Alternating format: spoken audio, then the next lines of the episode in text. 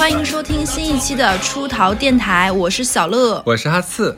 哎，我们这一期要讲的是什么呢？是二零二零年，可算是扛过去了。用这个词用的非常好，用扛。就是哈次选的，我觉得我们这边我们电台能够一直让人觉得很棒，或者是得了很多推荐，是因为哈次的标题都起的特别好。这个这个扛字真的用的特别妙。就是这个该死的二零二零年呢，其实是扛，也是熬过去了。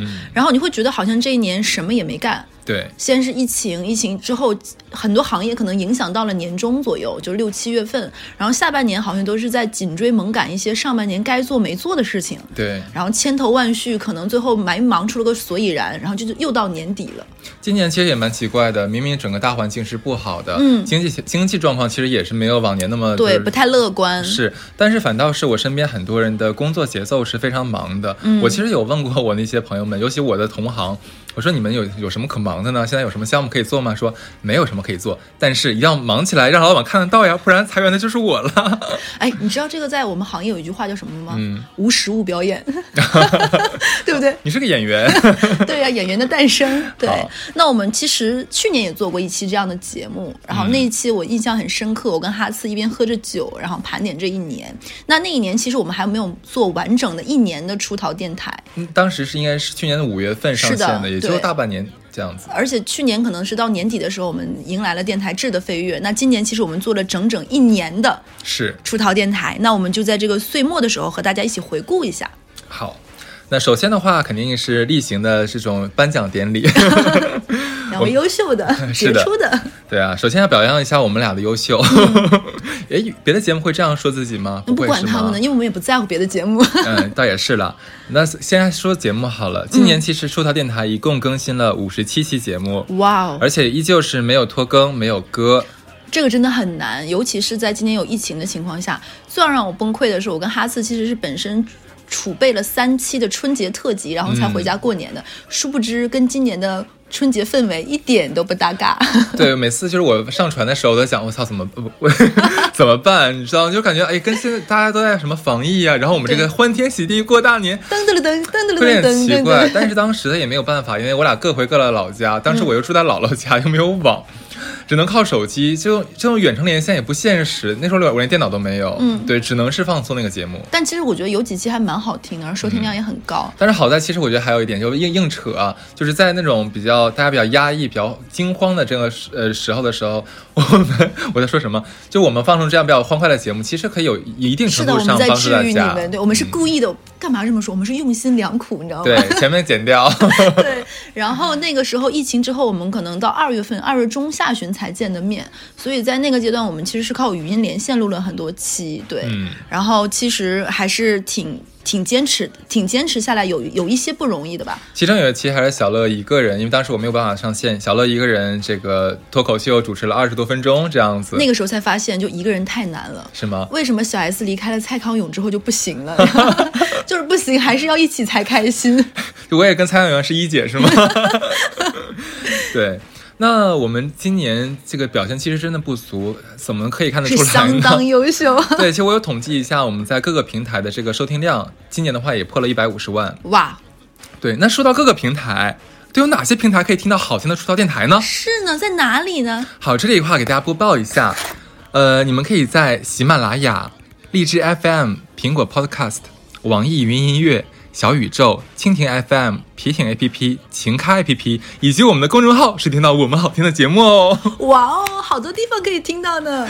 是的，就你的手机里总有一款软件，应该能扣得上吧？那如果没有这款软件，你知道你要干嘛了吗？下呀。对呀，实在不行关注我们的公众号呀。哎，这里我插播一句，就是有粉丝在那个我们的微博和微信有私信。然后就是说，是为什么在叉叉平台有听我们节目，一直在那个平台听我们节目，后来发现已经完全没有了呢？其实这里要解释一下，因为我们本身是没有在这个平台上传过节目的，嗯，那可能是因为一些其他的原因，然后又导致上传。那我们经过协商，可能暂时在这个平台目前不会有我们的。声音，你可以在刚刚就是哈次说的那一些平台上听我们的音频节目，后续可能我们会上。小乐说的非常的婉转，其实是这样子的，我们当然很希望能把我们的节目散布在就是整个所有的 APP 全平台上面。我想 上星，对不对？对但是呢，如果说真的是觉得我们不错，那平台方其实可以给我们发出邀约，对来通过这样的方式来找到我们，我们很乐意。嗯就是这么说下来，我们俩其实节目做起来真的还是蛮优秀的。嗯，对对对。那其实呃，怎么讲？就大概今年四月份开始，我们就被其实很多平台有关注到，嗯然后我们也陆陆续续的收到了很多就是比较知名的一些平台的邀请，就邀请我们入驻这样子。是的那在这里的话，也要感谢一下这些平台联系过我们的平台，也是也是对咱们平台的一个肯定。嗯嗯。当然，我觉得他们选择我们还是我们要对他有一个褒奖，就是他们的品味还是不错的。是的，他们懂得，如果想让自己这个平台做大做强，那就要邀请更多优秀的主播，比如我们。是的，我觉得人家粉丝现在就想取关，就是怎么会听这种人讲的节目？就没有办法，咱俩现在很没有观众。有观众的话，他们有给咱有什么呼声之类的，我们俩现在没有，怎么办？只能咱俩互相说喽，对对吧？而且其实我们今年也收获了很多个，就是平台给我们的一个免费的福利，像是首页的 banner 之类的。对，包括一些推送等等等，就是为什么这么开心呢？是因为不花钱啊。不花钱 才能让人快乐。对，我真的有跟小小乐很很仔细的反思过，就为什么我们不到一年的时间就能受对啊到各个平台的一个注意？其实总结下来一点，就是真的有一点，我们的节目真的好听。太好听了，就是没有那么多花花哨的语言，为什么就是好听？对，对，就是很多平台上来的话，就跟我们四个字：来吧，展示。也是因为我们的听众品味比较高，你知道吧？是的，对。那像今年我们的这个公众号是在三月份上线的，是的，呃，截止到现在的话，已经吸引了大概两千两百多个小伙伴的一个关哎注。，这里我嗯不得不吐槽，有因为有一些其实之前在做活动认识的一些可能。媒体人等等，他们会问我们的公众号有多少人，然后我会跟他说，哦，我们就其肯定是谦虚说吧，啊，就是我们大概从几月份开始运营，现在有多少粉丝，他们都会说啊，你们为什么不买粉？为什么要买粉？对，当时我其实也蛮尴尬嗯的，就是我不知道怎么接话，就好像仿佛是你也自己是干这行的，那为什么不呢？然后我就跟他说，其实目前我们还是一个。就怎么说初创期嘛，我们其实更想知道的是到底有多少人真实的在听我们电台。还不是因为咱俩没钱。对对对，但我当然要在人家面前，你知道吗？在拜托我这么多年都是甲方，你知道，我当然要很硬挺的说，就我们不需要，对我们想看更真实的数据，我们靠自己来。对，是，那其实我觉得这些小伙伴们也蛮有蛮有意思的，他们嗯经常会在那个，因为我们这个公众号开的比较晚一点，一八年几月份之后的公众号是不能有评论功能的，对，但是他们都会在那个就是后台留言给我，哦对，其实我们经常会看到很多很暖心的，他可能不想说在像群里面这种公开场合跟我们讲一些话，但是他们会选择在用这种方式来直接跟我小乐来沟通。那这个时候是不是应该插播一下我们粉丝群的广告？哦，那不如小乐来说一下吧。果然果然是爱做广告的人是吧？是就是我们不是刚刚已经说了吗？我想打个嗝，因为刚才咖啡喝太多了。那我来说吧。等一下，我打完了。我我估计现在粉丝已经会崩溃，就是你们到底要干嘛？我们就很聒噪啊，就是很好听，对，打嗝也很好听。快说吧。就是我们的公众号，其实只要你关注了，就可以收听我们的节目。我们会在每一期节目的时候都会同步更新一下公众号的内容。你点开这篇文章最上方就是可以听收听我们最新的一期节目。其实这也是一个收听的方式。然后呢，其实你可以在关注公众号之后，在下方有一个联系我们，它会跳出一个二维码，扫这个二维码呢，就可以加我们这个出逃电台的客服的微信。然后加了客服的微信呢，客服会自动给你发送一个如何做、如何加粉丝群这样的一个流程，然后以及一个测试题。那你做了这个测试测试题呢，然后就可以过了六十分就可以加入我们的粉丝群。其实之前有很多人来问为什么要做这样的一个测试，我们的初衷是希望能够尽可能进入到群里的，是听我们电台的朋友。然后也可以规避一些广告啊，或者是其实未必是我们听众的这样的一个情况。其实这是我们的初衷。然后我们粉丝群已经从哎，我们是今年几月份建立的粉丝群？大概三四月份，啊，大概今年三四月份建立的粉丝群，然后到现在我们已经开了三群，对，每个群大概我们现在是四百多人左右。嗯，那其实有有人进来，也有人可能不适应这个节奏退群，我们其实都很鼓励，希望大家玩的开心，其实是最重要的。嗯粉丝群只是一个希望那些喜欢听出逃的朋友们有一个交流交流的这样的一个机会。那到现在我们其实也没有太过多的去经营这件事情，也不用担心我们在里面去做一些什么，比如说变现一类的行为。其实我们没有，嗯目前没有考虑过这件事情，也不会太想那么功利。嗯那当然了，我们现在有 有点吓唬粉丝的感觉，是不是？就是我们现在三群大概是呃一百多人，那可能后面等到你听这一期的时候，可能三群也快要满了。我们希望大家能在这这里面谈天说地，开开心心做自己。是的，那我们当时建这个群的时候，其实我跟小乐也有小小的一点小担忧，会不会人这么多的话，会有一些很多哎吵个架什么的？其实反倒真还好。呃，我我我注意到，就是我们这三个群的关系都还蛮融洽的，甚至我知道他们有私下自己组织过很多的活动，比如说组织这个同城呀，一起出去玩密室啊。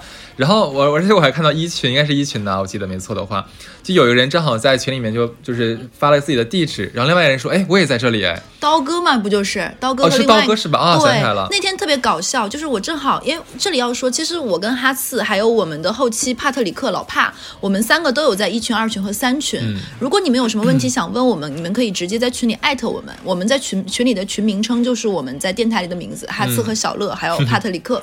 然后你可以艾特我们，我们会可能出现的没有那么频繁，但我们会和你们互动的，就大家聊一聊，包括对我们内容的一些期许，包括投稿。然后那一天正好是，他们有一个人突然开了共享，我发现哎，我点进去是上海，然后我也开了共享，然后我跟刀哥离得很近，这个时候又有一个男生也开了共享，然后我发现太近了。然后我就退了出来，你知道吗？因为近到可能他走几步路，我们就撞到，撞到了。然后那那两个男生在天桥鹊桥相会。对，然后呢？他们后来发生什么吗？可能相爱了吧？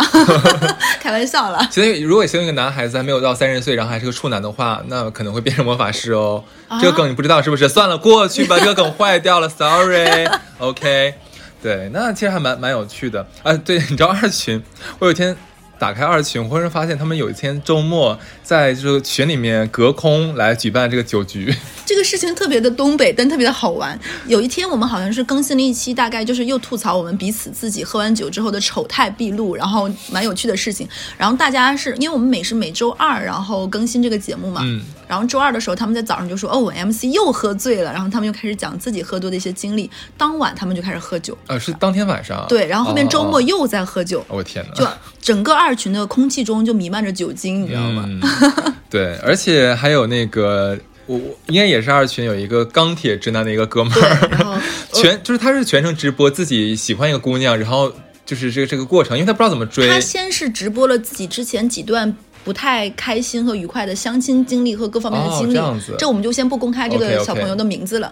然后这个，然后这个男生先讲，然后群里的朋友们可能就会安慰他呀，包括这这只是一些偶然的现象，还是有很多的好感情和真爱的。你这么棒，其实可以，其实那个氛围还是蛮和谐的。对。然后包括我们群里的那个有一个二群里面有个女生，她讲了自己跟那个就来投稿的的那个感情故事，然后也会得到了很多安慰。后面可能全群每个人吃潮汕牛肉丸都会剖给。关键你知道吗？就是这个男孩子。从就是认识那个女孩，然后想追她，但到现在也就两三两个多月吧。对，他俩他俩已经好像在商量结婚的事儿了。所以说，其实我们有暗暗暗搓搓的 follow 这个群，只是我们没有说话，被发现了。那正好那天是我看到了，对，因为二群现在就是已经在每天的这个 聊天量已经超过一群了，太可怕了。我我有几次你知道吗？我打开群发现三四千条未读，我也是。对，然后他们还说，哎，怎么咱俩不不经常来？我们已经上面有三四千条，我们怎么插得进来？想当年，我们跟二群的朋友们说，说一群最夸张的时候是同时聊十六个话题，十六个话题无缝衔接在对插。是的，当时二群的人还说啊，这么乱吗？现在二群你们看一看，你们更夸张，你们比一群更夸张，你们还要聊语音。有一天我打进去是那种板聊语音，你知道吗？什么叫板聊语音？就是你发三十秒语音，他再发三十啊，对对对对对对，是是是是是，特别搞笑。对，然后你还记不记得，就是那个我我们我们有一个群里面有一个就。是这个这个说说是自己是一的一个舔狗，又这么直白的介绍吗？关键最好笑是什么？就是其实那个群里小伙伴有苦口婆心的劝阻他，不要这么做，就做个人吧，不不，就做一个 正常人吧。然后就是劝阻不成，后来大家没有办法。但是我们出逃出逃，就是这个小朋友们会不会以以那种苦大仇深的方式来来抱怨，而是用另外一种方式，就是每天为他写舔狗日记，这还蛮好看的，你知道吗？连写一个月。其实因为因为。我没有一直一直保存。如果有谁就是整理出《舔狗日记》的完整版，其实我觉得蛮有蛮有必要。下次我们组织一次出逃诗朗诵，我们念一期，这样蛮好笑的，蛮好笑的，而且文笔都不错。对对对对，哦，对，正好这里也要说一下，那因为先想加群的话，是先要加我们的小客服的微信。对，那很多小伙伴们就是说进了群之后就会删掉小客服的微信。其实这里的话，还是建议大家先不要删掉。嗯，就因为这个有保留这个微信的话，一呢是可以像你有什么心事想跟小乐跟哈斯说的话，其实最好的途径是通过这个小客服的微信。是的，对，因为有的时候我们俩会用这个小客服的微信来操作一些东西，我们俩可能直接看得到。第二的话，是因为我们很多的这个投稿的行为的话，其实是需要靠小客服这边来收集、来反馈给我们。对的，对的，嗯。那最近的话，小乐这边也是跟小客服这边安排工作，就是开个微博。嗯，啊，这个这个不如不如你来说吧。其实为什么想开微博？因为我们的客服这边收到了很多的这样的要求，或者是提出这样的诉求，就是说能不能开 QQ 群？暂时可能我们不会不会开 QQ 群，因为确实是没有那么多的人力在运营。因为一直有在听我们电台的朋友就有知道，其实我跟哈四没有说是在全职做电台这件事情。其实我们的初衷更多的是说，首先哈呃电台是我们的一个兴趣爱好。如果它变成全职，有一一方面是有压力，另一方面可能我们就把它占为了生活中很重要的一部分。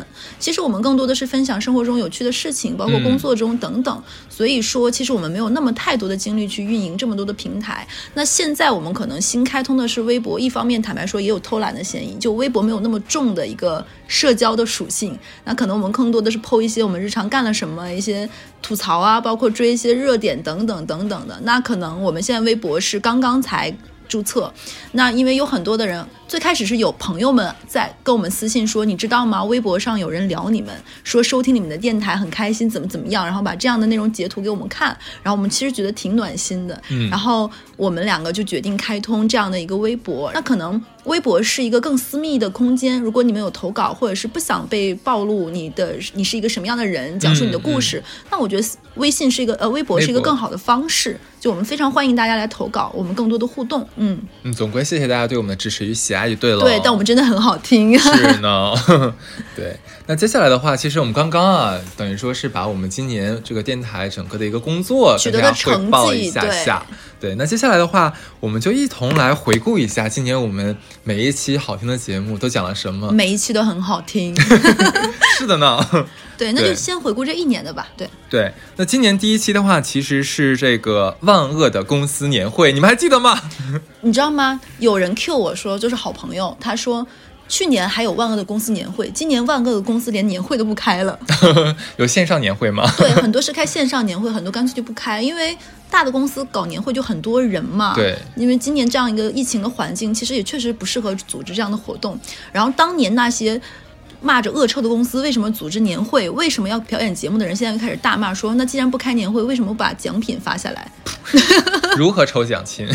对，就是就是觉得那还是要礼品的，还是要那个什么？公司怎么会便宜了你？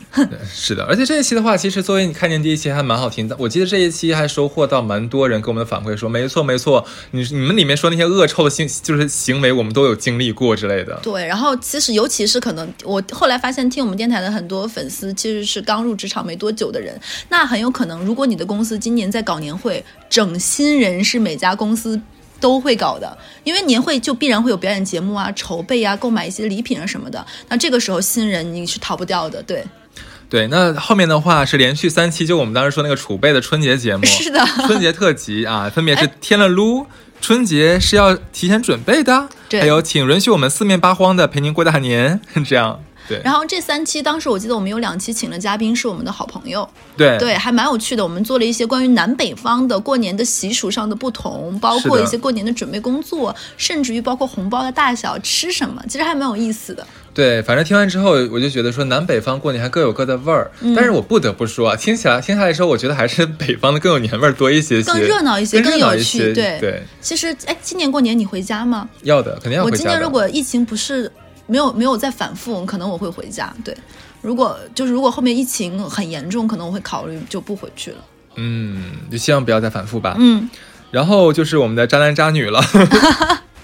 但比较尴尬是什么呢？就是我们的题目就只有标渣男渣女，然后然后我们看不到看不到内容，是吧？对我现在你还记得讲的每一期的渣男渣女都是什么吗？这个主要靠你了。就是因为我们今年的话，就是你知道吗？我我有一个好朋友说，小乐呀，自从你开始做电台之后，我感觉我就会被你逼着，就是在 这条路上越走越走越远。我说，哎，是你自己在干坏事，为什么还要怪我？但是他说，就是告诉你太开心了，你知道吗？而啊什么对，而且他们还会听我们的节目，不但听我们的节目，还有一些人暗搓搓的加了粉丝群再退，然后再加。对，啊真的吗？就是我们电台一直有听的朋友，一定会对几个人，比如说花姐呀、常仔的名字，其实非常熟悉的。常仔是有加过我们群的，对。真的啊？这里我再额外说一下，虽然我忘了这一期讲的是什么渣男渣女，我就先这个这个地方先说一下。有一个人呢，有一个粉丝，然后说自己是常州人，然后是个大海王，说想会一会常仔。对，就是有跟客服的微信说说，哎，他还想怎么怎么相会？我也想知道尖刀拼刺刀吗？然后说，哎，常州不大的，对，然后就是想有这样的男孩子，我怎么不认识啊？能不能就是认识一下？然后，嗯，客服有转给我，然后我有发给常仔，常仔是说不行，我已经是结了婚的人了，对不对？啊常州太小了，花花世界这么大，我不能再嗯。嗯，我说，哎，你还是一个有脑子的，就是人，对。然后那个常仔说，毕竟我也是受过伤害、进步了的人。然后，但是哎，常仔有给我新的故事哦，可以下一期讲。太棒了！粉丝们听到这句话应该很开心，就是提前给常仔拜个早年。真的可以。好，那再下一期的话是小主你被禁足了。哇，这一期的话，等于说是呃，今年过完年之后，我跟小乐应该是刚刚，其实这个这个这一期咱俩应该都回到上海了，嗯但是没有办法见面，因为都在居家隔离，不不算居家隔离，就算什么，就是不敢出来见面就对了。嗯，然后我们进行了一次远程的录音的尝试。这一期还蛮那个什么的，因为其实我们正常录音的话会有这个网络延时，嗯，然后帕特里克真的是就是几秒几秒几秒几秒从头剪到尾，所以大家听到的是没有延时，是我跟小乐是无缝衔接的，但其实是我俩每一句话中间都有空档，嗯，都是一帧一帧剪掉的，还蛮辛苦的，其实帕特里克，我觉得这一年超棒，因为他是一个很爱玩的人，嗯，然后他会自己，而且今年买了随心飞嘛，对。他今年周末的时候都会出去玩，大部分时间，对对。然后他基本上都会提前给我们剪好，甚至还会催更我们两个，所以我觉得帕特里克在这一年功不可没。对，最最气人是什么？有一次他说：“哎，你你是不是你听说你们好像录了三期节目，不如你全发给我吧？”我说：“啊，我的天哪，这怎么了？他信佛了吗？这怎么了？怎么会这么大发善心？” 我就我就特别高兴，全发给他了，你知道吗？然后我说：“你说我说你都要剪完吗？”没有，我只是问你要一下，谁说要帮你剪了？他这个人真的有点小傲娇，讨厌死了，对。而且还有还有粉丝会私信说能不能把帕特里克的照片发给我？嗯，粉丝们的要求还真是他好像有在群里面爆照的，哦，对他有，那就没有加群吧？你们？你们错过。哎，这个时候我要说二群特别搞笑，你知道吗？因为很多人会在粉丝群里加群之后，就是老粉丝会忽悠新粉丝说你爆照呀，新粉丝就会爆照，就是老人带新人这样的过程。但是大部分的人爆照都会立马再撤回嘛，比如说一两分钟大家看到就撤回。二群为了规避这个风险，二群干了一个什么事情呢？二群组织了一个群相册。对对对，你知道有的人可能是二十四小时在线 FO 群的，你知道吗？是的就把每张都会倒荡下来。然 后 蛮好的。其实有的时候我跟小乐可能回去看一下二群的时候，就打开箱子看一下，哎呦，这是谁？这是谁？哦，就对上号还有了。，我这里要讲个，我今年这个事情，我在想说是在今天讲，还是等哪一次再讲 MC 酒醉？那我就在今天讲。有一天呢，我喝酒了，喝完酒之后，我回去看粉丝群二群，然后那天大概是喝了酒，大家都在剖自己家的猫什么的。然后呢，我说我每次都喜欢跟别人玩你画我猜，就是用手机的记事本画一些图，然后猜成语。然后我那天真的是喝了点酒，画了几个，然后大家有的人猜得出来，有的人猜不出来，我就说我喝了酒就很奇怪，你也知道。然后我就说，天哪，太让我失望了，二群你们这都猜不出来。然后之前二群里有一个肌肉猛男叫赫赫，嗯他发过了一张照片，是自己的没有露头，然后上半身雄壮的肌肉，嗯然后戴了一个小项链，那个项链呢有点像一个哑铃的形状。对对对，是我说铃。啊，那是个真的是个哑铃，真的是哑铃我说你那个哑铃小哑铃感觉要撑开了你的胸膛，然后我就突然想起了那张照片，然后找了出来，然后在他的那个照片的下面写了“生气”两个字。我说这个照片打一个成语，呃，打一个词，四字词汇。然后你没在是吧？那天我真的喝多了。然后所有人都猜这是什么意思呢？打什么词呢？然后有有一个女生猜是奶奶生气了吗？我说你们太让我失望了，这都猜不出来了，奶声奶气啊！然 后然后当时大概大概就是顺着这个节奏继续说，然后全体人说。小小小乐是喝酒了吧？然后，然后突然发现那一刻我醒酒了，你知道吗？我就消失了，就没有再敢在群里出现。自己有点就羞耻心，是不是？对对对，我就一直后面都不太敢在二群露头。嗯，我们说回这期节目，就小组被禁足这一期的话，其实是我们两个人有当时来讲一下，那个段时间是疫情最严重的时候，很多我们的医务工作人员都就是奔赴这个武汉。是这边，然后去做这个一线的一个救助工作。当时的话，包括我也跟小乐，我跟小乐也说。我们有通过我们自己的校友会，然后去捐款呀，然后还有包括我们这期节目，其实整个就在安抚大家的情绪等等等等，更多想陪伴大家。嗯，我们是正能量的电台，对。是好，下一期是什么？是在家办公，我比电脑崩溃的还快。这期其实也是讲疫情期间的，那个时候在线办公还有钉钉什么的非常火，吐槽对对，好像很多人都是因为那个被钉钉那个声音一响就噔，很可怕。这比 iPhone 的那个起床闹钟的那个声音还让人烦，噩梦。然后据据我记得那个时候好像很多人疯狂给钉钉打一星，想让它下线。对对对，是的。关键是钉钉，你知道后来流传到了日本，然后日本的那小学生也是很生气，你知道吗？然后拼命在那个 Apple Store 里面就打差评。啊，我发现就是这种 APP 国人做的都很好，这种签到制的。是的。而而且其实我们这一年因为。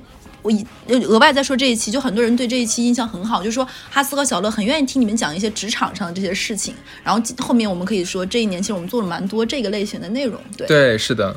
那下一期的话是 MC 的好物推荐二。嗯，就这我没有想到，就是这个节目其实还蛮受欢迎的。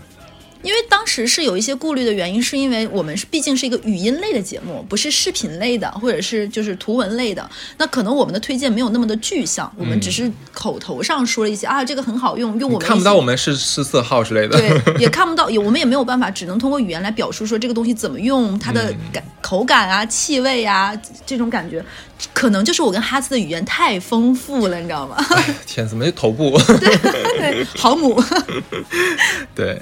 好，下一期的话是呃老妹与嫩妹，这期节目其实蛮好听的。是的，自己夸自己。因为因为这个这个时候不得不说，因为我们每一期节目哈次至少听两遍，哎对，然后帕特里克至少听两遍，剪之前剪之后他还会对要要对的。其实我不是每一期都能这么认真的听两遍的，我一般都是他们剪完之后上线了我再听。是，但嫩妹老妹这一期我至少听了两遍，而且 我会有我身边有很多老妹很嫩很很触动，说你们这期还应该有什么点要讲，你们应该出个老妹嫩妹二。你知道你刚才说那个剪辑这个事儿，我忽然想到一个要吐槽帕特里克的事儿。嗯嗯嗯。你知道今天有一期的话，我我就是传节目给帕特里克嘛，让他剪出节目来。结果大哥传给我之后，幸亏那天我就我我重新听了一次，大哥把剪了一期去年的节目，你知道吗？我听说我都懵逼了，我说这是什么情况？我说大哥你剪的是啥呀？说啊，就是这这个下周要放的节目吗？我说这不是去年的节目吗？啊？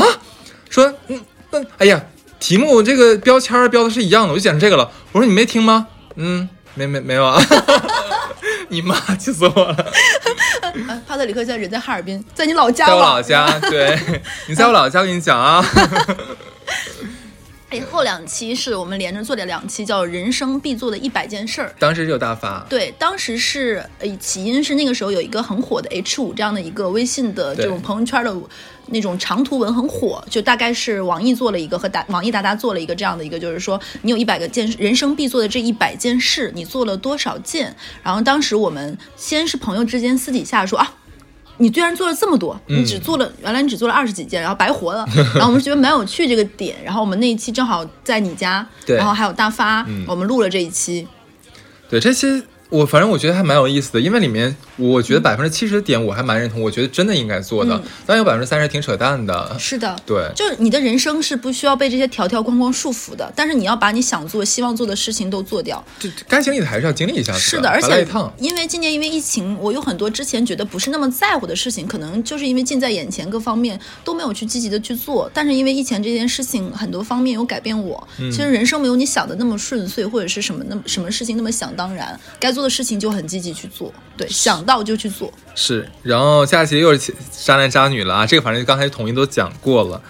对哦，原来还有一期甲方乙方，到底谁先谁是封皮？我忘没看到。这一期其实我们策划的点当时很简单，是因为我跟哈次还有大发，我们有一个小群朋友的小群，我们大概会讲一讲工作上的事儿。我记得那一次就是哈次就说：“天呐，你们甲方乙方还有这么多的说道什么的。”这一期的话上线之后，其实有就有平台来找我们了。对，就是觉得这一期可能、可能确实我们太专业了，我们一一做专业项的内容就会好评如潮。对，可能人家一听我靠，一一听就是乙方狗。哎，不对，我们是甲方。对，然后这一期其实我们讲的，可能我们只是讲了我们这个类型的甲乙双方，然后没想到收到了更多，比如说实业的甲方乙方的，包括其他行业，有很多的私信，包括评论，还蛮有意思的。对，对，而且很多人说他们可能没有做的是我们这样的公司工作和行业，他们说，哎，听一下你们这种行业的事还蛮有意思，跟我们完全不一样。对，对，就感觉好像我们虽然生活在一个城市里面，但是我们的生态和生活完全不一样的。是的，那可能这也是我们出逃出逃最开始的本心吧。嗯，是。然后的话，其实就是我想买套房上下。然后这个的起因，哎，我们今年我有去整理我们年度的，因为你哎，小的以前看那个《康熙来了》，它会有年终盘点，这这一年哪个人上的节目次数最多，谁是转台王，谁是今年的什么爆梗王，然后他会盘点，就邀请这一年上我们节目最多的人。我有盘点过，我们这一年上过我们节目最多的人是大发，是吧？对。然后其次好像是艾伦啊，对，然后这两期是上下嘛，虽然是其实那天大发来录了一期，但是我们分成了上下两期，很意外那期做的特别长，就是我们讲，因为那个时候大发有想买房的这个想法嘛。这一期其实小乐跟我都提供了很多非常实用的，我们两个走过的雷、弯路、被坑，对对，然后这一期。我们其实这一期，然后就有两个平台找到我们要跟我们签约，嗯，对，然后当时那个运营还说还蛮好听的，就是说我正好最近要换房子，然后就最近一直在听你们的节目，就是在记里面那些知识点，嗯，然后真的有用，因为我们当时有说到说你要租房或者买房子，呃，租房子的话最好是晚上要去看一下子，对，对，然后他说我特意有一天下班之后晚上打个车去我要买那个房子那边看了一下。是的，而且其实我们可能分多的分分享的很多知识点，可能它会有一些延迟。比如说我们的买房经历，可能当时是在几年前，有一些知识点可能是会有一些信息信息上过了几年滞后，所以说也也是我们其实是欢迎一些粉丝粉丝在下面给我们更正的。嗯，其实我觉得这个是没有问题。我们不会看，但是你更更你的，你说你的，我说我的，对，嗯。对我们包容，对不对？对。然后下一个的话是，女人们每个月都有亲戚光顾。其实这个是因为起因，尤其是像在北上广深上班女性，她们除了受到这种职场上的压力，包括这种性别上的歧视等等的。他们带来很多身体上的一些不适的症状，这个事情可能是很多男生们没有注意到，他们可能更多的就是你觉得女人很作。你是真的忘了咱俩做这期的初衷了？当时是因为咱俩身边有很多，就我们身边的女孩子，就是有这个妇科的疾病。我就其实我是想接着讲完，就是很多人很多人都有各种各样的病，然后正好身边当时有好几个女生大姨妈都消失了，停经了，对。然后后面做完这一期的时候，我有很多女生朋友来跟我说说，没想到。因为我们关系可能没有好到会分享大家的经期各方面的问题，他说没想到原来很多人有这样的情况，甚至于我很惊讶于有一些女生刚刚毕业工作，就也发生了这样的症状。我以为这个可能更多的是比如说工作了几年之后，对对对对对，作息上的压力上带来的。有很多人刚毕业就会出现这样的情况，就比如说你已经有一些小腹会痛，偶尔。或者是上班的时候会觉得心心焦，甚至于闭经，甚至于大姨妈每半个月就来一次这样的情况，就请你不要把你的工作看得那么重要。没有哪个岗位离开你一天半天是会死的。但他离开岗位的话，可能就会死了。所以说，你们请一定有了不适的症状，嗯，赶紧去医院。对对。我们做这一期不是说制造焦虑这种都市的恐慌，我们更多的是希望你们能够注意到自己的身体健康。是。发现不是即即刻就去看病。对，没错。那啊，对你这期你还记得吗？我还提了一个很很傻的问题，我说很多男生都以为大姨妈是蓝色的，蓝色代表忧郁。年轻的男孩子会觉得哎是蓝色的，因为广告你知道吧？对对。但小乐还给我们讲了一下，想知道为什么去听这期节目呀？对呀。然后下面是也是两期上下是吃点好的很有必要系列之甜的。然后我们这个系列呢，后面虽然没有在做，但是后面因为我们不是想加入粉丝群要做测试题嘛，然后就有粉丝，然后我们当时有一道题目是说你是因为哪一期，或者是你爱听什么，然后有几个粉丝是说说他是本身做甜品的，因为他们的工作可能就是每天要在自己的操作台上一直一个人，他说就是一直听我们节目，很意外某一天听到了，居然是原来有人跟我是同一个行业，然后加入了我们粉丝群，然后很开心，哦对对。好，我也我在微博上看，好像是有一个朋友，应该是去了我们说的这家店吧。是的，然后艾特了我们，对，对，我我是看到了。然后今天我们录录的现场，正好也是在这个我们的甜品师朋友家。盆栽要跟他们打个招呼吗？OK，、啊、他挥了挥手。好的。那下期的话是你好，我们失个恋吧。哦，这一期其实我们更多的是想说这一这一年其实有点丧。然后当时有一个很好玩的数据，说是疫情过后，大家会以为很多人困在家里，大家没什么事情，那可能就会造人，对不对？擦枪走火，会不会疫情结束会有很多的宝宝出生？结果数据大相径庭，疫情之后。民政局排起大队长龙离婚，对的，今年其实很有意思，可能就是因为居家隔离时间太长了，平时可能因为上班或者因为其他事情，导致呃夫妻啊或者情侣两个人可能是一周见个一两面、两三面这样子，大家还有一个距离的神秘感。但是就有就是因为今年比较特殊，因为疫情把大家全锁在了一起，至少有小半年这样的时间，很多的情侣和夫妻天天朝夕相处，然后就真的对对方就是已经是忍无可忍了，导致今年的离婚率会非常的高。当时我们做这期节目之前，也是在网上看到了这样的数去，就说离婚率包标就是飙高啊这样子，甚至说今年年初结婚，去年年底结婚的人，今年这个到年终的时候就已经开始要办离婚了，因为每天朝夕相处的话，发现身对方身上那个缺点真的是难以忍受。你让我一周忍一两次可以，但你让我天天忍真的不行。所以我们就做了这期节目，然后反响也很不错。然后有朋友跟我说，说他一直在 follow 我们电台。其实有很多人可能关系没有那么熟，但是他又不是我的同事，我不介意他们去听我的电台，嗯对，知道我的一些近况。他说很惊讶于我们电台的节奏跟他的人生节奏非常一致。他在听这一期的时候，正好赶上他婚姻遇到了一些问题，啊然后他觉得好像是时候去做一个这样的。比如说跟对方去坦坦开开诚布公的说，甚至于我们做那期，就比如说是呃大姨妈消失的那一期，他是觉得正好他那个时候也出了这个状况，哦因为感情上出了一些问题，他是觉得我们有在陪伴他去经历一些什么。我们最早就说出条出条电台是一个陪伴型的电台，嗯陪伴你成长哦。嗯，对。那下一期的话是哦，下一期其实就是我们的台庆了。哇哦，对，叫我们讲到了五月份，对五月份了，就是一一岁枯荣这期节目。对，当时我其实做做的时候感慨蛮多的，因为当时没有想过说我们俩能坚持一年。对，而且坦白说，我是一个很容易兴头很多，一会儿爱做点什么这个，一会儿一会儿爱做点什么那那个，就是这种的。但是不是一个很有坚持性的人，就是我很容易就觉得那就随随便吧，我不是一个那么有。我的可能我的优点就是没有那么强的，就是这种功利心，但缺点就是因为因此我就很容易放弃，我没有那么爱大的坚持。因为成本没有太多，嗯，所以哈次能能这个电台做这么久，其实哈次有非常大的功劳。谢谢，就是因为我优秀，咱优对秀嘛，就是哈次跟哈次做一件事情久了之后，就会有一定的规律感，就会觉得我我好了，哎，两周没有录了，我有很多想法，然后我想记录下来，然后跟你继续录。然后当时做这一期的时候，其实很开心。那那段时间正好人生经历了蛮多事情，对，对我觉得电台也陪伴了我，让我成长。嗯，是好。那下一条的话是我们身边的怪咖朋友，是的，朋友多，怪咖也多。我我记得这期节目当时是大家好像一人说了好几个嘛，对然后我有说什么装逼犯对、装逼大侠，对，然后什么什么抱怨星之类的，对，还有爱抠痘痘的，乱七八糟，奇奇怪怪。那个真恶心，我想起来了。这些蛮有意思，大家可以就是无聊的时候可以听一听，还蛮好笑对，的。然后你就会宽恕你的朋友。对，然后再下期的话是男女之间最讨厌对方的事儿。这期节我比较惨，然后因为我说，如果说对方什么那个他保留前男友或前女友的东西，然后一直拿当做珍宝一样留着的话，我说我会很生气，我说一定给他扔掉。哎，你知道吗？这一期我有身边的朋友很认真的跟我说，特别喜欢你。他说他就特别讨厌那些特别假情假意的电台。他说他讨厌两种，一种我们就不说是哪台了，他直接给我点名道姓说你听你听这一期，他们就没有观点，他们说什么都好呀好呀，这是好的那是好的，就是没有态度。他说他很喜欢哈次的一点就是。我就这个样子，没有谁在感情里面会做一个就是道士，嗯永永远每件事情都是公平公正，就是非哇，天哪，是什么东西掉下来了？外面不知道，啊，可能是猫挠的。哦，OK，然后，然后就是他说，感情就是这个样子的，有的时候就是没有那么对，会失了分寸，我会做一些偏执和任性的事情。那爱不就是要对方在某一个点上包容你，这才是爱的一方向吗？我当时觉得这个想法是对的，我们没有必要计较这件事情，这个人在感情里做的事情是对和还是错的，因为你不是这两个人，每个每个两两性关系里都有他的相处之道，嗯。你只要找到那个平衡点，和你舒服也让对方舒服的点就够了，想那么多干嘛？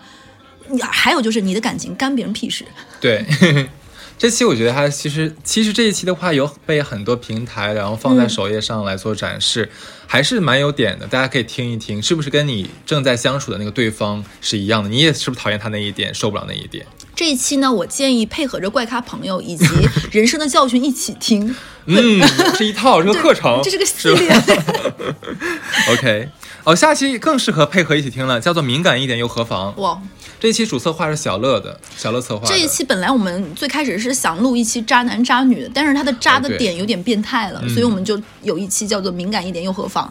没想到有很多的粉丝在后台说，说我不是投稿，我只是想说说我有这样的情况我们。收到非常多这样的情况对，，甚至有一些女生朋友，我我并不是去，呃，后面我们有做过一期就关于用社交软件的嘛。我们身边有一些女生朋友也会说，就是说他们也会在用这些软件，他们很担心软件上那个男生约自己会不会做这样的事情。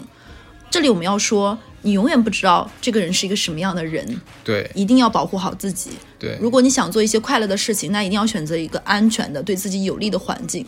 对。其实点一下，这个这一期是我们主要说的是在就是你愉悦的啪啪啪的时候，有人在你后面拍偷拍，对这个事情。如果是你自愿的，这里我再说一下，如果是自愿的、两情相悦的，我们并不是说鄙视或者是怎么怎么样 diss 你，我觉得这是开心个人的选择对，但如果你被偷拍了，你觉得不舒服了，请立马保护好自己。你有权利要求对方删除。对如果你明明觉得这件事情不开心，如果对方说出一种放屁的狗话，说难道你不爱我了吗？难道我们不是一辈子在一起了吗？既然我们一辈子在一起，为什么不珍藏下来这些美好的瞬间吗？你让他我呸对这种屁话让他收回去。呃，而且在这里的话，我们继续补充一点，就是、呃，我们其实有被人问过说，你们电台是不是有点就是女权倾向或者啊什么倾向？什么？嗯，对对对，是他是在某一个平台后面私信我了一下，然后我们这样必须表表态一下，我跟小乐我们两个人。首先都不是女权，然后同时我们也不是男权，我们是支持平权。对就是像我们可能平时收到很多男普信，就那个男孩子明明那么普通却又那么自信，他一些非常狂妄的言论，我们也会也会是对他很鄙视。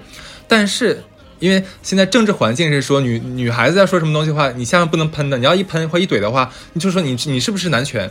这个也这个也不对，我们也不支持这样做。就女孩子的话，也是要把握好分寸，就不要是把一个男男女两性对立起来，我们不喜欢这样子。对，对，而且是我跟小乐应该算很包容了。我不知道这，我不知道当时那位听众他是听了我们说的什么话，让他有这样的一个误解因。为我们做那期就是男那期男女双方最讨厌对方的事情，嗯就是想说男人有男人讨厌的地方，对对对对对女人也有女女人讨厌的地方，对就是我们是带着这样的态度来的，对。对，就兼容并进吧，这样比较好一是的点。，其实听听我们节目，更多我们不是想说对你们输出什么价值观啊，什么站哎在，高怎么能这么说？我们价值观还不输出的不够吗？我们可是个价值观大台。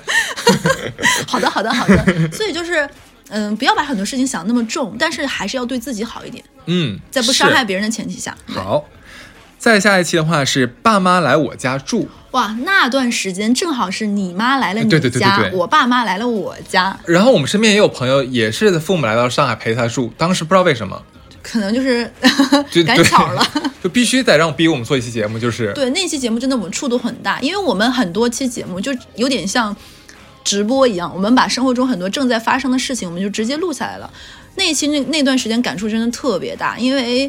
我跟哈斯的生长环境其实不太一样，嗯包括跟父母的这种亲子的关系也不太一致。但没有想到，其实很多冲突都是一样的，包括很多无法接受双方的点都很一致。同一个世界，同一个父母。但是呢，马上也快要到年底了，对，还是不论多大的孩子也别气爸妈。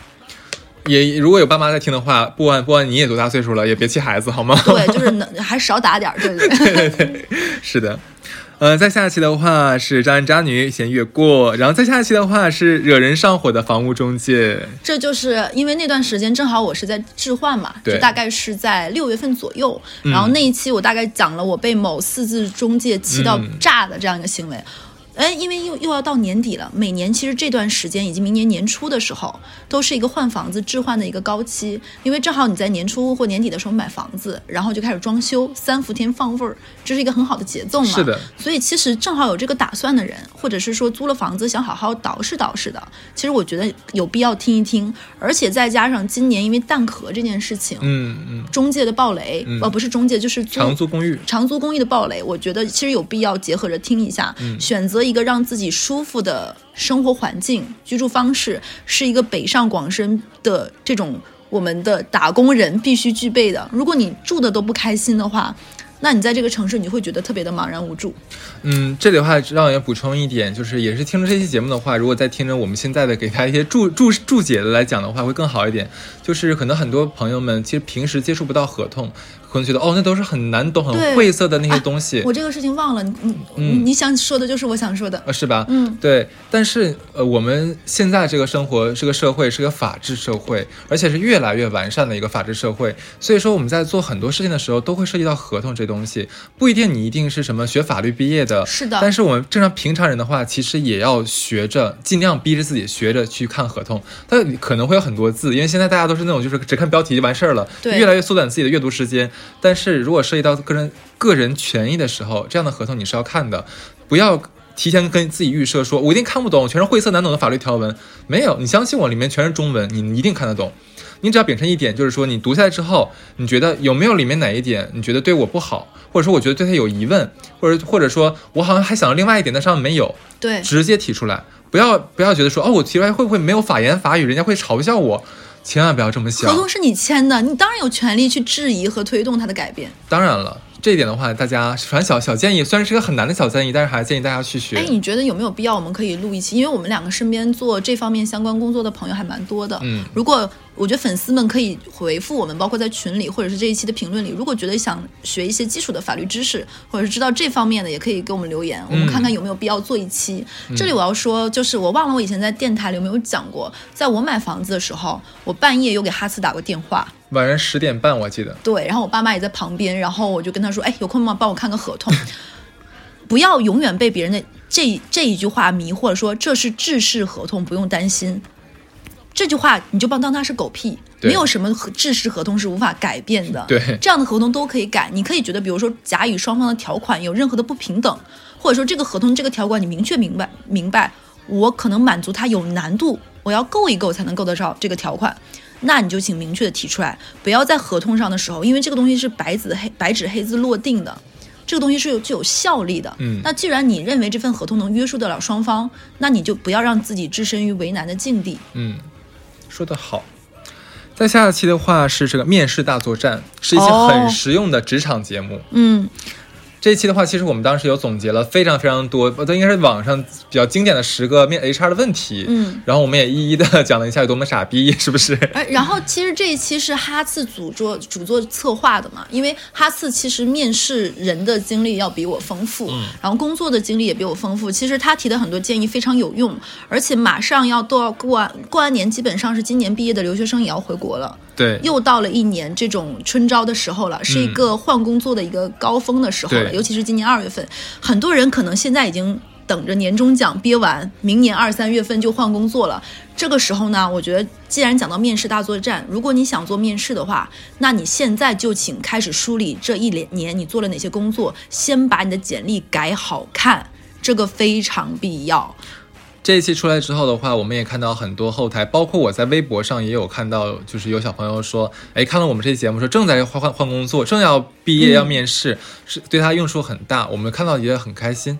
还有就是这一期的话，我就说到这一期，因为我们这样的话题可能后面没有积累足够多的素材，不会再做了。嗯，这里我要说，还有就是你的，就是你的简历里，请一定要有照片，并且这个照片值得花钱拍好一点。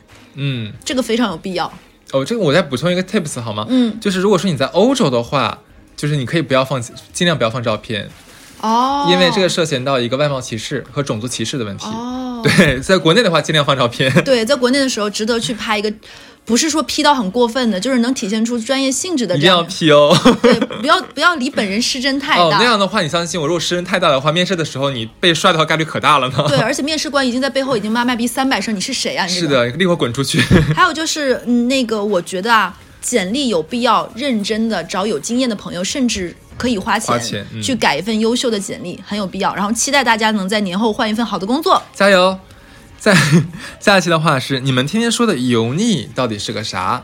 哎，这一期我很意外。当时我们在想说，在储备素材，打算做这一期的时候，当时我们还担心素材不够，嗯或者怎么想，没想到这就像打开了油壶，卸了闸，是男也油，女也油。呃，对，是的。然后其实很多人这一期引起了很多人的就是这个评论里面的一个撕扯。嗯，嗯，就是就就女的说什么啊，这男的怎么怎么油怎么油，完了女男的说什么凭什么说我们什么什么油，你们凭什么说指责我们怎么怎么样？然后就会有这样的一个一个冲突声音。我我当时其实也表达一个观点，就是说，呃，其实很多男生不喜欢听到这个词。嗯其实我我多多少少会觉得有一点就是男性被冒犯到。嗯对，其实就女男女人说男人油腻，我就又变成了好像是没有别的形容词了，有的时候有种语言枯竭的感觉。但是我在想说，然后我有一个男生朋友听完这一期，他说他有被我们说的两个词触动到，一个是他说油腻是好为人师，我们在电台里就是爱说教。嗯嗯嗯他说他发现哎，好像自己也有这个毛病。他说他尽量不会去滔滔不绝的卖弄和那个什么。这一期其实我应该最最近看了一个评论，就评论这一期的一个是一个女士，她就说说觉得好像有点过分解读，就说为什么好为人师也算油腻？说很多年轻人的话，如果能听到呃比咱比比年比自己年长或比自己经历更多的人的一些呃过来人的一个指导和分享的话，其实是就很值得开心的一件事情。当然没错，我们当然承认这一点，只是说其实我们说的说的油腻是那种怎么讲，就是。哥是过来人，哥给你讲讲哥当年是怎么怎么样的，然后开始就明明我没有问你任何问题，我也不需要你的意见的时候，你自己滔滔不绝，然后还要以那种就是过来人自居，然后以以一个俯视的态度来跟我们讲，很有压迫感的那一种，是很讨厌的。甚至其实有一些女女生也会有这种所谓的油腻，就是，嗯、她没有明白这个场合或者这个情绪，我已经不想听了，她不懂得适可而止和终止。所以我觉得还有一点就是，女生有一个油腻的点，因为我也是女生，就是在职场上，包括生活中，我会遇到一些姐姐们，她们的一些态度会让我觉得，等我到了这个年纪，我有这样的一个位置的话，我一定不要变成这样的人。啊，对我，我是一直拿这个自己鞭鞭策自己，就是说千万不要变成这样可怕的人。比如说，会在公共场合突然声音很大的说话，这也算油腻。你我跟你说，你又要有人喷你了。很多姐姐们很喜欢在一些场合里说话非常大声，就是会引人侧目什么的。我其实一直有告诉自己，千万不要变成这样。你说标榜自己是女海王这一点算油腻吗？就在公开场合下，像在 party 上面的话，就说啊，老娘最近怎么怎么样，那些男生根本都怎么怎么样，就在随便搞啊，怎么怎么样。其实我有的时候觉得不适应，因为如果说你换换位思考，如果一个男生说这样的话，你会不会觉得很可怕？嗯，但是有的时候你知道性别互换的话，男生就要被骂死，然后女生就说哇你好棒哦。我有经历过这样的女生，就比如说在场场合里开始说，嗯、刚刚就是她约了一个男生，那个男生刚把她送来，我们有看到这个男生打过照面，然后她接下来就说这个男生前一天晚上表现非常具体的描述，哦我会非常不适。首先，我觉得没有没有跟你那么熟，再熟我也不想听你说这些，对不？我觉得很对很油腻，我就想说啊，有点讨人厌。对。好，在下期的话是连续两期。你小的时候挨揍过吗？哎，好多人听完这个都说，没想到小乐你小的时候这么烦人，我也想揍你，对我在节目里应该说了吧？我说你揍的不冤。就是太烦人了太想打我，对。对，呃，然后呃，在下一期的话是献给玩社交软件找朋友的你。这期其实我们主要是想打破一个，也让我们也挺难接受的是，现到现在已经二零二零年了，还有很多人觉得说啊，怎么能通过社交软件？你这个东西太奇怪了，就是不靠谱，感觉都已经二零二零年了，好吗？它只是一种认识新的朋友的一个方式。和途径，对，对啊，就跟以前你交笔友、优信有什么本质上的区别呢？所以我在想说，我们并不是说鼓吹大家不要用这种方式，也不是说不要要要用这种方式，就你开心，它就是很中性的一个东西，就是放在那里了，你可以去用它，你可以不用它，它没有任何贬义的意思。所以我是我们是想扭转这个概念的。这一期呢，建议和那个敏感一点用的方 合在一起听，对所以我们这是套课程，对不对？对，我们这就是值得付费。啊，这叫什么人生成长学是吗？大课。OK，哎，我们这一期要拆成上下两期吗？嗯，我觉得不用。对，然后在下一期的话是这个呃校园霸凌轶事。为什么我们会叫轶事呢？因为我有同同学有跟我说说校园霸凌霸凌这样的事情，你怎么用轶事这个词？其实我们当时是想说稍微做的轻松一点，因为不想去带动很多人非常不愉快的回忆。因为我们也有人在下面评论说说想到了就受不了啊等等。很多人说，好几个孩子我看到就是说，刚打开听了一一点点，听几分钟就立刻关掉了，说因为一下子就回想到自己曾经被校园霸凌的那些事儿，嗯就是完全就是好不容易走出来了，就忽然间又被听到一些关键词的话，又把自己拽回去了。说这种这种恐怖的事情，就不想再经历和回忆一次。当然我们也很理解了，不过我们做这一期的话，其实做的还是蛮呃蛮轻松的，应该这么说，对。因为其实哈次有很真诚和袒露的分享了自己被霸凌的一些经历。嗯我们是希望能够，不论你是原生家庭的不愉快也好，还是说校园校园霸凌也好，这些种种的不愉快不要成为你人生的枷锁和包袱，尽可能的去让自己学会快乐起来。哦，你知道说到这会儿这儿的话，我要插一嘴。就我们电台蛮幸运一点，是我们很少碰到杠精，基本上没有怎么碰到。然后这一期碰到过，他杠我了一下。有个人在我下面留言说：“那个，那哈斯被霸凌，难道不反思一下自己的原因吗？”啊啊，这种就受害者有罪论真的是让我无语。对，就是如果你这个样子，是不是那些被欺负的人、被伤害的人，甚至于受到性骚扰的女性，都要从自己身上找问题，是因为？穿的少，对吗 对啊，我觉得这样的人，请你住嘴吧。OK，那下一期的话是职场 PUA 漫谈。嗯，那段时间是 PUA 这个词非常被爆出来，职场 PUA 对、嗯这个词被爆出来，可能有的人才反应过来说，靠，原来我被 PUA 了。对，然后包括不只是职场 P PUA，两性之间 PUA 那段时间都被放大。其嗯实这一期又要结合敏点敏感一点又何妨？结合着来听。就是千万，当你遇到不愉快的时候，让你心里不是……哎，我感觉我是一个我们电台的组合营销推广嗯，大师。我 发现了呢，很适合做营销，你不不愧是你这个专业的。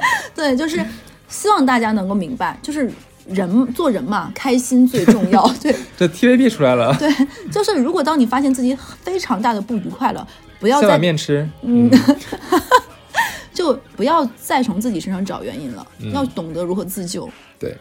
OK，接下来的话其实是阴历七月份，我们做了一个阴历七月特辑，就讲了四期这种，就是我们在整个呃这个全世界范围内搜集到的四个故事。就是一些奇形奇形怪状但又恐怖的案件，对包括一些没有破的破的这种这种案子，然后它可能都很能充满悬疑以及恐怖，有一尤其是我觉得基本都不算破，唯一一个好像算破是那个日本花莲，呃，不是日本花莲去吧，台湾花莲那个事件。但那个其实说真的，很多人就对警方公布的那个结披露的果是结果，不。相信的。然后其实我们当时是做这些期，就是我们想说与众不同一点，就不要讲鬼故事或者怎么样。其实我们嗯去年做的中元节也不太一致，两个人居然做中元节做哭了。都 暖暖暖心片了，对。，然后其实我们今年是想说阴历七月给大家讲一些真实案件吧，也是希望能够大家保护好自己。然后我们虽然一直在说啊，我们特别优秀、特别棒，但是我们也是懂得反思自己的。我们这五期做起来，感觉，嗯，四期姐姐四期就是会觉得可能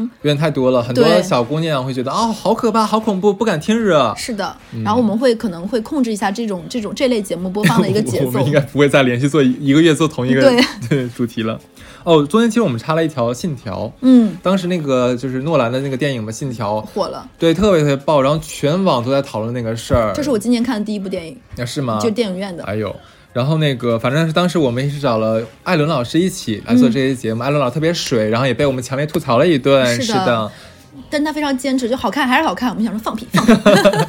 对这一期下面有很多粉丝留言说：“你们看懂了吗你看懂了吗？你还说我们？？” 我我觉得我们这一期会脱粉，就是两个 偶偶像讨厌偶偶像包袱又极重，然后又又要撕逼的两个人。OK 啊，反正这当时整个就是阴历七月份我们做了几几期节目，后面一期的话又是 MC 的好物推荐，是的。然后又是反响很好。然后这一期我们推荐的很多东西都有在粉丝群里有人突然截图说我们买了，我们买了，对对，没有想到我当时推荐那个电子烟是爆款，对，而且那个电子烟里面有一个绿豆味儿，真的蛮好闻的。是吧？嗯。在下一期的话是旅途中经历的社会性死亡哦，这一期的话真的很有名。这期哈斯讲的一个故事，我觉得超级搞笑。哎哪个你有讲过？哎，你不要这么问我，我可能记不住哦。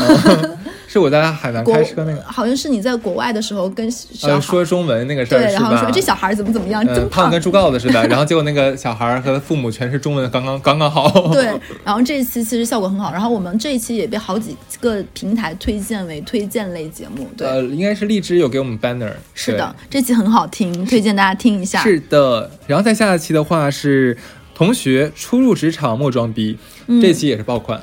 而且我们这一期这这一年其实做了蛮多职场上的一些内容吧。对，因为其实我跟小乐也没有想到说，原来我们的听众的这个年龄跨度很大。嗯，呃，当然有一个集中度是在大概是在呃这个十八岁到啊不不不二十三岁，就大学毕业左右，一直到三十五岁之间，这是我们主要的一个客户群。嗯但是没有想到，其实很多我们的甚至还有初中初高中生，嗯，然后我们还有五六十岁的朋友也在听。是的，对，然后其实就有很多这种可能刚刚要入职场或者刚要去实习这种大学生，他们都会后台跟我说：“哎呀，哈斯小乐，你们能不能多放一点，就是跟职场相关的东西？我们很需要，因为刚入职场的时候，其实会很惶恐，嗯，尤其是进入那种大公司。”对，可能就是大家很冷漠，然后你也不知道你自己能干什么、学什么，好像自己不知道怎么找活，也不知道怎么跟领导们交流，对，姿态应该摆成什么样都不清楚。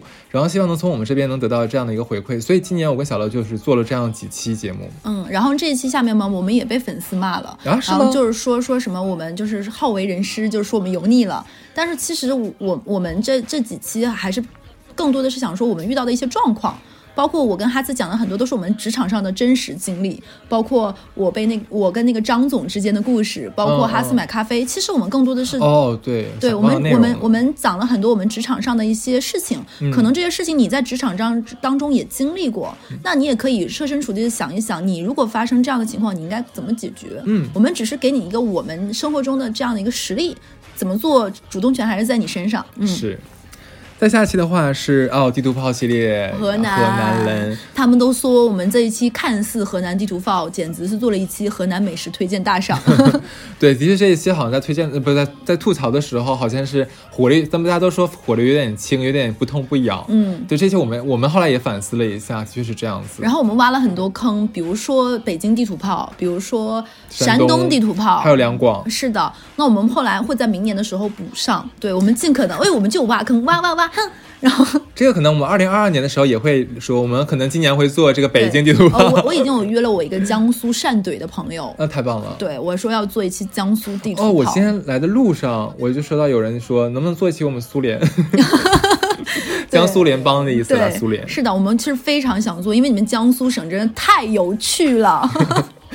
对，OK，下一期的话是这个机智的名媛生活。哎，我们这两期都很有趣。哦，下期是让老女学院，这两期其实连着做，等于说，啊，先说一下那个词呢，我们不是录完这一期，我们一群的博学西瓜女士又说过，不读名媛，读名苑。啊，对，明月，是的，然后其实我们也是非常感谢粉丝们能够在后台或者是告诉我们提醒，比如说错别字，我们的文章中，包括我们的，包括我们的那个什么，对我们可能当时就是很着急，是的，我们后面会注意的。嗯这两期呢也是组合来听，是两个不同的流派，啊，对，是蛮有趣的，对奇闻鉴赏了，这是。嗯。然后再下一期的话是生命里的微信，这期还是小乐策划的。这一期呢是和和那个社交软件一起听，因为微信也是一种社交软件嘛。我们要不要要不要出一个那种 package 好不好？就有做那种推荐，你知道？对，组合连推是的。哎妈呀！其实微信真的是在我们生活中息息相关，而且我跟哈次因为周一周里面可能就周末录电台，一两周或者两三周见一次，周中都是靠微信来联系的。嗯，对，微信可能会里面有一些你的很快乐的回忆，然后也有可能一些人，你可能看到那个微信你就不想打开。其实当时小乐提出做微信这一点的时候，我当时有迟疑，我想，哎，微信大家大家都都在用，还有什么好做的呢？后来小乐就 push 了我一下，说，那我们就要做的跟别人不同一点啊。我们就是这么不一样的电台。对啊，所以我们就出了这期节目。然后后来做出来之后，我我其实还蛮惶恐的，我好担心就会大家反馈说，嗯，就大家都有东西，干嘛要做？然后我问了身边都有听过的人说，这期还蛮好听的，就是触动，可能是触动他们心里关于微信的一些不愉快的。说到那些点。对，所以是如果说它只是一个软件而已啦，如果让你觉得不开心，没有必要把它看得那么重。嗯，好，那下一期的话是 MC 醉酒傻逼事件紧急二，谁能想到年年喝酒，年年出事儿？这期的话依旧是小乐扛主场。对，就是是的，我喝多的经历真的太多了。嗯其实我也很担心，就是就是、哦，我跟你讲，这期你不是有在地铁站那个事情，就我很有名那个东西，然后下面有人特别调皮说啊，原来是你呀、我就是地铁站那个人那个员工呀，你现在后来怎么样啊？以后不要喝这么多。我我后面都不太敢去，对我都不太敢去那个地铁站，你知道吗？提提前一站下车，咱们打车回家是吧？我跟你讲，我在上海生活这么久之后，我不得不说，我爱上海，就是上海真的是一个非常棒棒的城市。嗯，然后后面呢，我们尽可能少做一点这种类型的节目，为什么呢？就尽量不他们爱让自己，听。但是我尽量不让自己喝那么多，喝那么哎呀，醉。谁知道我们大家都期待说下一次你会会闹哪里呢？然后是机场吗？因为一群有粉丝说说，就刚果老师说说怀疑小洛在在做一些社会行为实践类的工作，就是在做一些人生大冒险。对，可能过两天的话，你们会在 B 站上看到小乐主播的一档新的节目，叫做《人生》啊，不不不，那个地球人迷幻行为大赏这样的节目啊，记得关注哦，一键三连。呃，下一期的话是相亲才是大型气得冷现场，这一期是二群，就是二群。我们刚才不是讲过，我们在回顾这一年的时候有说过，二群有有人在直播自己的相亲经历等等嘛。那其实这一期的这个初衷，就是因为想到了这件事情，我们觉得哎，没想到相亲还有这么多能聊的点，所以我们做了这样一期节目。然后后台就有很多粉丝留言说：“天哪，他的相亲经历比你们讲的还狗血，还那个什么。”你知道有出现过什么事情吗？相亲去了的话，然后没成，然后男生说我们这顿饭是多少多少钱，然后你把你那部分结给我，结到什么程度呢？就比如说 A A 制的话，我我就可以接受。不，它不是 A A 制，我吃的是这个套餐，你吃的是什么？然后你那个比我的那个贵，你要比多结。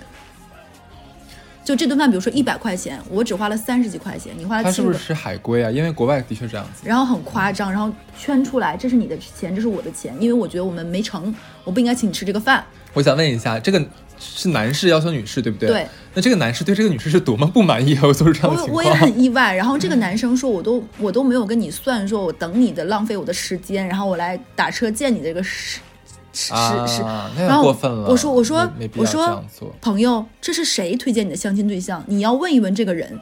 太差劲。对，我觉得这个推荐的相亲人是一个非常有问题的人，他为什么会把一个这样的人介绍给你？然后这个人是这样的人，难道他不知道吗？嗯。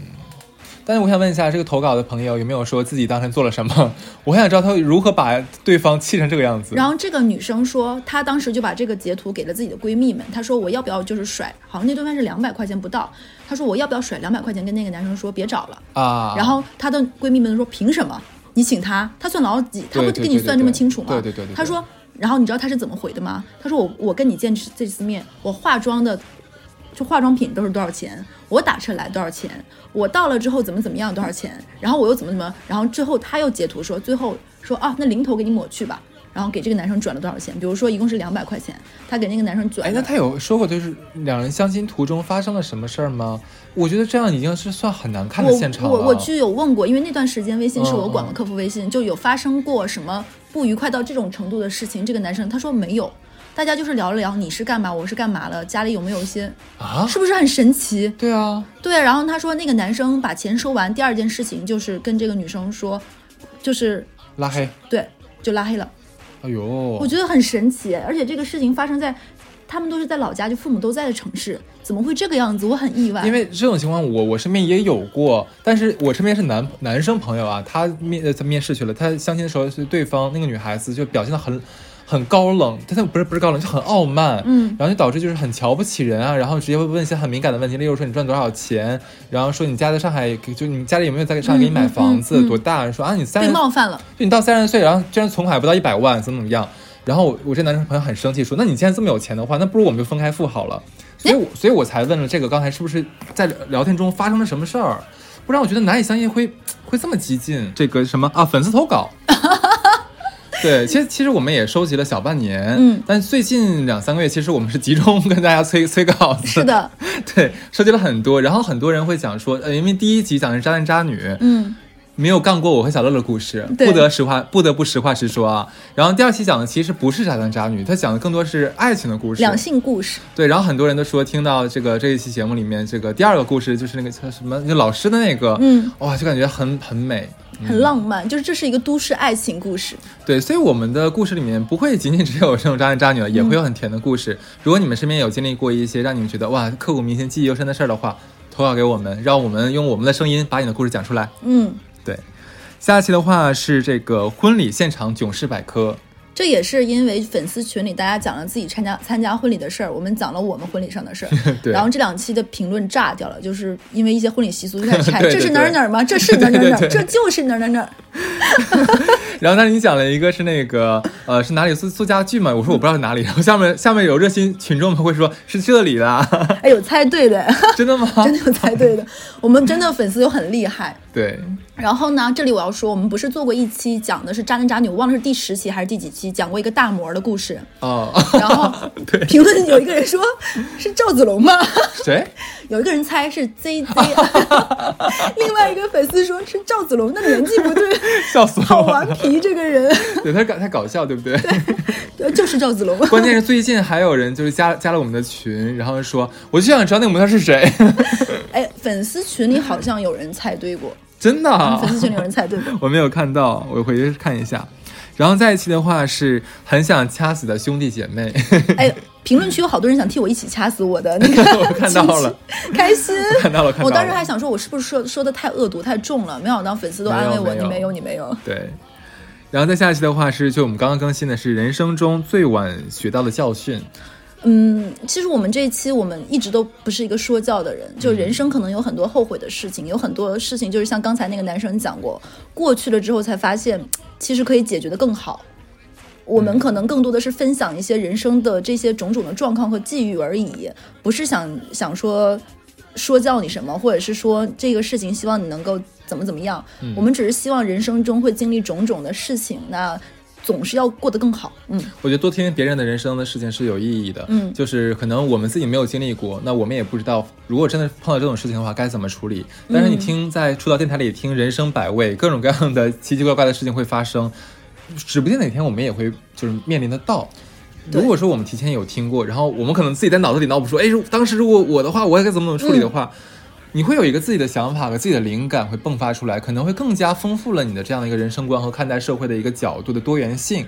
对，这个其实是我们为什么要做这档节目，然后要分享这么多人生奇奇怪怪的经历的一个初衷。对，是这样子的。基本上我们就把我们今年这一年所有的节目，就是跟大家又蕊了一遍，盘盘点了一下。对，那我们的下一期、下两期的话，其实是我们的这个，然后呢，这个，呃，说完节目啦，那可能就要说说咱俩的事儿了。嗯，嗯，那要不然我先说吧。哎呦，我有啥好说的呢？今年我过得真的特别平淡，平平淡淡才是真。我就感觉真的什么事儿都没有发生，就像刚才在节目开头说的那样，我就感觉好像刚过完今年的春节，然后直接的到了年终盘点了。我就嗯，这么快吗？昨天是昨天做了什么？我不知道。我就感觉今年的话，像拔了一颗智齿，然后还有腰间盘突出有一次并发，已经算我今年的重头戏了。可想而知，我今年过得是有多么平淡无聊。唯一的一次旅行是去那个万宁冲了个浪，然后还被还被警察给抓了。对，那就是嗯，怎么讲？就对明年的期待，就是希望不求比今年过得更好，就但求无病无灾，然后就上帝保佑吧。哇，我觉得这个你你你你这个祝福，我希望能够成真，就是对自己的祝福。其实还蛮朴实的，是吧？那其实我我我我因为一直在小乐身边嘛，我对小乐还是比较了解的。那小乐这一年其实经历了很多，那不如你自己来说吧。我这一年只能用一个字形容，就是满，充实都不足以形容，就是太满了。就是因为我。我是那种风风火火的人嘛，其实哈次以前会逗我说，说要在我身上安上那个扇片儿，我就是一个永动机，能够发电的。然后要是把我拖到那个研究所研究我身上的那 能量到底哪儿我 我说我曾经说，我特别想把你卖到那个就是什么社科院去做人类研究。对，就是二零二零年，真的我过得贼满，就疫情并没有阻断我这种疯狂的脚步。我这一年疫情结束之后，就是海量的出差，去各种乡下，全国各种奇奇怪怪的乡村。然后忙完出差之后，就在间隙，在出差过程中，我还做了卖房子，就是出差中间上午回来，下午。置换，然后第二天再继续出差，就过得这么满，然后还完成了买买卖房子的这个过程，然后从一个出差的加班打工人变成了一个疯狂疯狂的加班的打工人，然后就是这大概就是我这一年的主要的社畜生活。其实蛮开心，这一年还认识了很多新的朋友，然后对我也很照顾，包括新的同事等等。然后和老朋友有一些小的吵闹和分歧，但是最终还是非常的打不散，继续亲亲密密的。我觉得这点非常重要。而且我一直觉得，朋友只有吵过架后打不散，才能是更亲近的朋友。然后二零二零年还开始做装修嘛，听电台的朋友肯定都知道，就是感谢我的装修师傅吧，他是一个会把我当做晚辈一样善待的人，而且他装修的时候，我有推荐他听我们节目。我还有听我，我还有推荐我的中介来听我们节目。真的，你没有跟我讲过哎。对，然后我的中介还要把我们的节目分享到朋友圈，说对我们就是这么专业的服务。哦，对，你年中就今年的就是中间的时候，我们当时有在投票活动嘛。然后我记得你那个中介好像还把疯狂拉票帮我们。对。对，然后就非常感谢，就是因为听我们电台的人有粉丝群在说，感觉小乐每天都在说感谢陌生人的友善。其实我觉得自己运气真的蛮好，得到了很多这样的善意。然后。嗯，我的装修师傅，我记得有一次，我跟他说，我灵光乍现进我们家，说这样这样那样那样，我把这个墙怎么凿凿，那个墙怎么凿。我装修师傅看我一顿比比划划之后，拿起了那个钻，钻了钻这个墙，说这个墙是打不了的，这个是承重墙。然后我师傅就会很善意的跟我说，说妹妹啊，你是一个人，你要把这个墙是半承重墙，你把它凿了的话，肯定会被投诉的。你像你一个人在上海，你也没有老公什么能帮你，万一别人来闹，然后你又说不过人家，吵不过人家，哎，那他就低估你了呢。对。然后他说多多多多委屈，然后就是说别早了，没有必要承担这个风险。不是我不帮你做，你说我帮你做了，然后被投诉，你又搞不定，然后再把墙再砌上，你浪费这个钱有什么意思呢？我觉得师傅是个蛮实在的人，然后我觉得很感谢他这一年，因为我很忙嘛，没有时间盯他，每天都会给我发视频，说装修到什么进度，给我安排时间表，就非常感谢他吧。而且他也是我们电台的听众，真好，嗯。然后这一年其实让我觉得很触动的一件事情是，我记得去年做年终盘点的时候，我有跟哈斯说，说我有跟朋友去吵架或者是撒谎，哈斯会坚定的站在我身后，我就非常开心。我跟哈斯认识了七年了吧，然后成了在这一两年走近了，因为我们两个都是稍微有一点点 钉钉，然后在电台里面，我们我们我们可能更做自己一点，然后很感谢哈斯能够让我来跟他一起录电台，然后坚持这么久，我们从。同事变成了朋友，从朋友变成了很好的朋友，分享彼此的生活。然后去年电台的时候录那一期，我在想，我有说过说，因为哈次让我觉得可能我人生失去什么又何妨？我还有哈次站在我身边。然后还被我另外的朋友说说，天哪，你怎么能说这样的话？所以哈次对你来说最重要，我们都不重要，是不是？然后你好坏坏。然后这一年我跟哈次有吵过架。然后 我当时就很痛苦，我有给朋友打电话大哭，说我会不会失去哈次，怎么怎么办？我好舍不得他。然后他当时那个人又很认真的问我，你是因为有电台所以怕失去哈次吗？我说不是，如果说我跟哈次可以和好，那不做电台又怎么样？然后然后对方酸酸的说说，哎呀，你们肯定不会，你好了好了，别哭了，你们一定会和好的，怎么能你？然后就挂掉了。然后他当时的口气有很好的安抚安抚到我，因为他的那个口气就是说。你们就是在搞这种朋友之间的这种小作小情绪，小把戏，对小把戏，我都听够了，你知道吗？他的那种不耐烦又很好的治愈我，然后很开心。后面我跟哈斯又和好了。对，其实可能时间没有超过一周了。对，对我俩吵完架就说：“我说彼此冷静一下，不要再讲话了。”然后那是周日，然后周四的时候，我就我就其实是周三半夜，我就写了一天大概小一千字的一个长微信，就第二天发给了他。然后我估计听到这里的话，很多朋友会想说：“哇，差一点我们再也听不到电台了。” 对，其实你知道，我当时有跟有跟那个小乐说，我当时是因为点开了出逃电台，我在回听我们每一期节目，然后就听到了以前我们两人在录节目的时候就那么欢声笑语，然后就那么默契，然后就想说，哪一个朋友会不吵架？就哪一个人是完人呢？哪一个人没有毛病呢？那就两个好朋友的话，其实就我有的时候就跟夫妻是一样子的。是的。两个人就要必须彼此包容，但是我就像我跟小乐有说过，说如果发现对方有身上有自己实在受不了的毛病，或者对方有身上有冒犯到自己，或者怎么样让自己生气的话，一定要说。嗯，如果不说的话，就会憋在心里面，一直这样会对你的友情是或者爱情是一个损耗。我很感谢哈斯，因为我其实是个蛮憋的人，生活中很多很多事情我不会讲，然后这个事情就会有很多的朋友可能背后觉得，哎，是不是我哪里惹小乐生气了，或者是怎么回事？为什么小乐不说？我我觉得我跟哈次变成更好的朋友这两年，他有改变了我很多。我遇到一些鸡毛蒜皮的事情，都会立马跟哈次说。我觉得这非常有必要，不要老觉得你的朋友只能报喜不报忧，或者是说只能够去共同做一些什么事情才是朋友。其实你的朋友们可能更想听你一些真实的情绪，可能一些复杂的一些小点讲出来没有什么的。我觉得可能非常好的形象，当然给给朋友也好形象啊。嗯。但是就是说很多自己真的想法，或者说真的真的一些不开心的事儿，要分享的，是要说实话的，是要跟朋友直接分享的，这样朋友才能就是是帮到你，或者说两两个人的关系才会更紧密、更亲密一些。嗯，对。那我们说完了今年一整年的事儿的话，我好好的事儿说完了，那有没有做一些哪些后悔的事儿？我有。因因为我没有，因为我现在啥事儿都没干。因为那你来说吧。我两个特别后悔的事情，一个是我剪了一个超级失败的头发，剪完头发我还烫了，然后烫的时候还烫坏了，伤了我的头皮。然后我大概顶了一个很丑的发型很久。然后因为我是有还还蛮喜欢拍照的，然后非常感谢帕特里克，我有很多照片都是他帮我拍的。然后有段时间帕特里克说拍照啊我都不想拍，像我这么喜欢拍照的人都不想拍，是因为那个发型真的太丑了，这是我很后悔的一件事情。所以姐妹们，发型这件事情要想清楚。嗯，还有一件事情就是今年的这个工作换的，我有点觉得有点勉强我自己了。就是我不是一个在工作上非常要拼搏出一个什么样结果的人，但是今年工作真的是后半程占据了我很多的时间，包括我可能因为工作太忙，我从周一到周五跟哈次都说不上几句话。对，然后很多朋友可能本来很亲密，然后后面联系的很少，对方都会觉得是不是哪里惹我生气了？其实真的不是。是因为太忙了，可能我一天都看不了手机，或者手机前面都是置顶的工作群，所以这份工作我也在想，说明年是不是要换一个节奏？对，你今年的确是我感觉咱俩上就过刚刚过去这一周的话，好像都没有说过几句话，真的就是太辛苦，就是这个辛苦是让我觉得我有点被掏空了。嗯嗯，而且经常是我前天晚上发的东西，你第二天下午再回我。我我我今年的深度睡眠都是因为白天太累。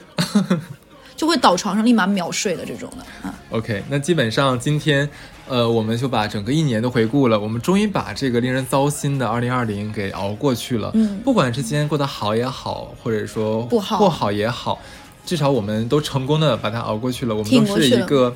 算给自己一个小小鼓励，就是我们都是成功的人，至少我们熬熬活过去了，对不对？是的，其实我我觉得，如果今年我说自己过得不好，我都有点不太好意思。其实我觉得我今年整体来说过得还可以。当然，我今年恍恍惚惚中间来到了自己的三十岁。我记得我们开开开始电台的第一期就是说三十岁那又怎样？然后真的经过一年半录的电台，我到了自己的三十岁。